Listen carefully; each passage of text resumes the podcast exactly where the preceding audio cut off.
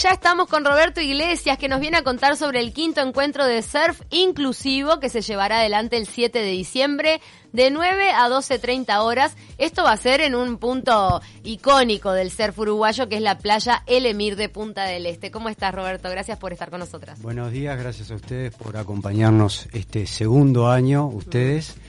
El evento ya es el quinto año consecutivo que lo estamos haciendo, así que bueno, estamos muy felices de de poder participar y, poder estar en ese evento que, es muy emocionante estar ahí en la playa. Cuando hablamos de surf inclusivo nos referimos a el surf, el surf practicado de, por personas con diferente tipo de discapacidades, ¿no?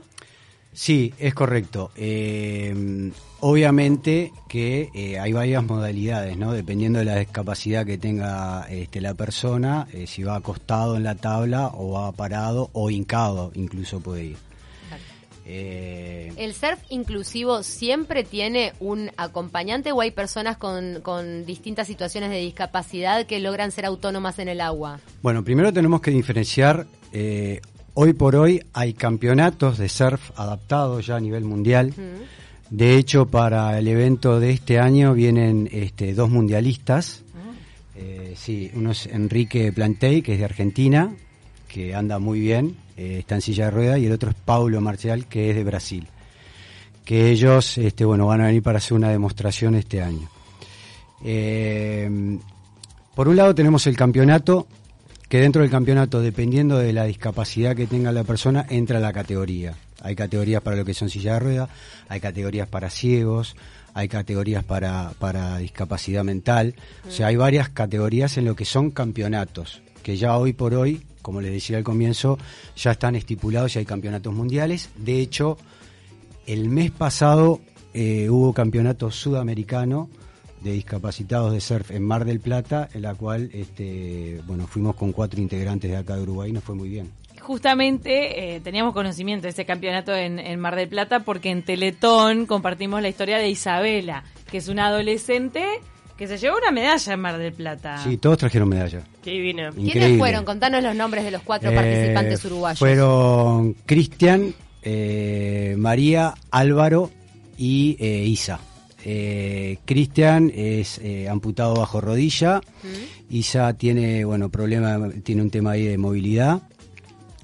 después fue Álvaro, que es este, ciego es, brillante esa categoría porque no, y qué increíble con el con el equilibrio porque una persona que no no puede ver no sé cómo hace para manejar el equilibrio. es impresionante verlos porque aparte no los podés tocar. Si tú los tocas los ayudas a entrar al agua. Imagínate entrar sin ver nada no, es impresionante. al agua de frente sin que nadie te toque solamente te pueden guiar con la voz. Si te tocan te restan puntos Claro. ¿Ah? No, y lo que debe ser la percepción de la ola para, para poder agarrarla, eh, lo que debe ser ver, o sea, ver a una persona que está sintiendo el mar con todo el resto de los sentidos que no es la vista. Eso es Exactamente, y eso es buen punto y es interesante, porque por ejemplo ellos seguían la orientación que tienen, el punto de referencia que le llamamos los surfistas, que siempre tenemos que tener un punto de referencia para no irnos tan para adentro, o irnos para una piedra o lo que fuera. Ellos el punto de referencia que tienen es el calor del sol. Donde le da el sol es el punto de referencia. Qué increíble. Qué impresionante. Y eh, contanos de, de, Isabela, porque en realidad como que conocimos en el caso en el caso de Isabela de repente la historia de muchos. Ella se fue animando, pero recuerdo, y ahora hablando del mar, de cómo enfrentarte al mar, recuerdo cómo el padre a veces se enojaba con ella porque, claro, le tenés mucho respeto al agua, a veces un poco de miedo. Entonces es como fuerte enfrentarte a una fuerza tan grande de la naturaleza como el mar cuando de repente uno, uno de, una de tus capacidades está disminuida. Sí. Eh, hay un tema eh, que nos pasa a todos. Eh, una vez que tú montaste una ola, no te bajas más. Claro. Eso es, esa sensación? Es, es una forma de, le digo yo, de generar endorfinas de felicidad, ¿no? Y de hecho es como hasta una terapia. Estar en contacto con el agua, tranquilo, un día soleado, que te salga algún bichito, alguna tortuga o algo, y poder este, aprovechar esa energía natural y todavía montarla, eh, no importa la persona, no importa la edad, no importa lo que sea. Eh, Se te vuelve una adicción buena, claro. Una buena adicción y aparte em, lo que se genera en la playa volviendo al evento es, es fantástico porque ahí ves a todo el mundo feliz. Por eso el surf no es solo un deporte, sino también se ha convertido en un estilo de vida, ¿no? El surfista, el que se dedica de verdad, realmente todo el, todo el resto de su vida sufre una transformación a partir de la práctica de de ese deporte. De hecho, Vos, Roberto, yo te veo y, y, tenés el prototipo de surfista, aunque estés vestido de camisa normal. ¿No? ¿No? ¿No? ves como, no sé, en los lentes, en, en, la postura, en el, en el semblante, en un montón de cosas que hay como un prototipo del Es que lamentablemente tengo que trabajar, pero sí, cuando hablamos de mar, de surf, es algo que me, me, me apasiona, me pasó lo que le pasa a todo el mundo Comencé a los 13 años con un tablón hawaiano en el año 82 y de ahí nunca más me bajé eh, de una tabla y por suerte puedo seguir practicando el deporte con los 49 años que tengo. Se ha desarrollado muchísimo. Roberto, ¿y cómo te acercaste vos al surf inclusivo y cómo es que te embarcaste en este encuentro anual? Bueno, eh, en realidad eh, lo hice un poco para mí, un accidente que tuve, este, dije, bueno, está, eh, si me pasa, eh, si no, si se me complica en el accidente que tuve, este, yo no quiero dejar de surfar.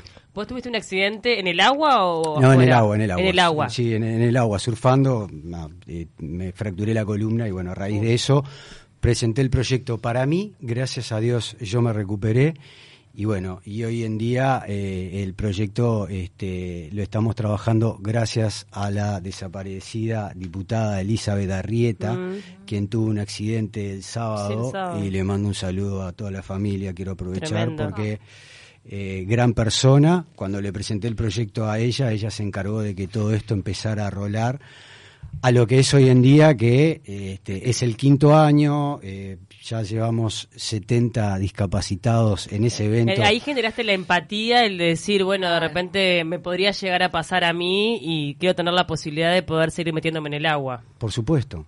Eh, ¿Sentiste lo que era que te quitaran esa parte de tu vida, eh, que, que, bueno, que alguna discapacidad de tu cuerpo te la quitara y a partir de ahí el impulso para generar todo esto? Claro, pero eso es lo que, como les decía al comienzo, es tan maravilloso el deporte, es tan lindo que uno lo practica como se, no importa. Lo importante es estar en contacto con el agua, ¿no? al principio, ¿cuántos se inscribieron? Eh, en el primero, y eran más o menos 35. Pero creció un montón entonces. Sí, creció, en el último eran... 70. 70. Entonces vos has visto que gente se va, eh, se va animando. Sí, se va, se va animando. Aparte, eh, es, hay gente que va por primera vez, la playa se adapta, hay mucha gente atrás trabajando en todo esto. Eh, está todo lo que es guardavidas de Maldonado, prefectura de Maldonado, las escuelitas de surf de Maldonado que hacen un trabajo muy importante y lo hacen con mucho amor. Ya como lo venimos haciendo hace cinco años, se generó un, grupo muy, muy, muy lindo. Humano divino, aparte cuando estás haciendo con un objetivo así. Pablo Arnoletti, nuestro ex compañero, es profesor de surf, pero ¿es en Maldonado o es en Canelones? No, en Canelones. Ah, me pensé que ya era Maldonado. ¿Y por qué se elige el Emir? ¿Porque es una playa icónica de los surfistas? ¿Porque es un lugar pequeño dentro de todo que, puede ser controlado? ¿No? En una playa gigante que no tiene límites. Eh, ¿Todo eso tiene que ver? Por las dos cosas que vos bien decís. Eh, primero, porque es una, una playa ya reconocida por el surf. Y segundo, es una playa que está más protegida de lo que son los vientos y, y las mareas fuertes por lo pequeña que es y se puede controlar todo un poco más, ¿no? Eh, un poco terminando quienes participan, me gustaría este, nombrar no solamente a, guardavidas, sino este, también todo lo que son eh, voluntarios que se llaman a los surfistas, tanto amateur o profesional, que también nos dan una mano. La Intendencia hace un, despliegue muy importante, Fuerzas Armadas con la carpa y, y se adapta a la playa con rampas para que para que la gente pueda acceder. O sea hay un trabajo muy importante para tres horas de diversión que vamos a tener ese día pero hay toda una puesta a punto en escena digamos que es es muy fuerte y muy grande, ¿no? Tres horas con gorro, protector y todo, porque es de 9 a 12.30. Exacto. Ojo que, ¿y por qué no se empieza más temprano ya que el surf está tan asociado a, bueno, empezar a correr olas a las 7 de la mañana? Sí, sí, el tema es que nosotros tenemos que, en, la mañana tenemos que armar toda la infraestructura en la playa. O sea, también va a haber música en vivo, es toda una fiesta, es todo un show. Entonces Claro, se, se, se adapta a la playa, tenemos una conversación con todos los voluntarios. Eh, imagínense que estamos llevando a gente con diferentes capacidades a un mar con olas, lo que, la, consecuencia que puede traer eso. Entonces tenemos que estar bien seguros del trabajo que hacemos y tiene que ser bien profesional para que no haya ningún accidente. Ahora, Roberto, esto obviamente que es un encuentro, no se trata de una competencia, pero de todas formas vos encontrás en estas personas que se presentan buenos surfistas que vos decís, vos, mirá cómo la rompe. ¿Hay alguno de ellos que, se destaque? Pero de, más allá de, que se destaquen es... Eh, yo formo, hay varias, eh, dentro de las escuelitas, somos seis escuelitas en total, que son cada grupo, cada base, digamos. O sea, que son seis tablas que estamos trabajando constantemente. Obviamente yo formo una, no me iba a quedar afuera. Yo formo un equipo de esos que eh, siempre en las escuelitas va uno atrás de la tabla acostado timoneando y adelante va la persona. No le puedo Cuéntanos alguna experiencia, algo de lo eso. que nos divertimos, o sea, mm. cómo, cómo disfruta esa gente, cómo grita en el momento que va en esa mm. ola, se olvidan de todo, salen con una felicidad extrema, entonces eh, disfrutamos todos. Todos disfrutamos. Me imagino este, también en casos donde la movilidad está limitada, lo que te hace sentir esa movilidad en el agua, ¿no? El, estar eh, montando una ola.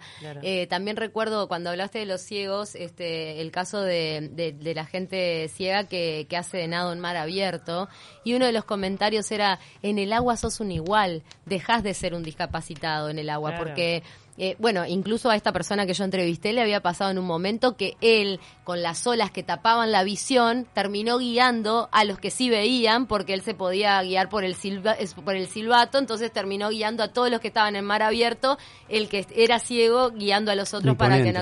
Entonces, el empoderamiento que te, que te puede dar una experiencia así, cuando de repente en tierra tenés que lidiar con tu discapacidad, es este... Bueno, y ahí por eso, todos tenemos una capacidad diferente, ¿no? no hay que no, tienen este, los, los otros sentidos súper desarrollados, el oído súper desarrollado, las personas ciegas por lo general. Totalmente. Eh, y, y, ellos tienen su propia tabla también. Tienen una tabla donde tiene un velcro, la tabla en el medio, que ellos tocan ese, ese botón, que ese botón se corre de acuerdo a la medida de la persona. Y ahí ya se saben posicionar en la tabla, ya saben en qué parte tienen que ir en la tabla, ¿no? Este, pero es impresionante verlos, porque aparte también uno cuando se va a caer ya sabe que, por ejemplo, es muy normal que la punta de la tabla se te vaya enterrando y ya ves viendo, dice, uy, se me va a enterrar la tabla, me voy a dar terrible palo.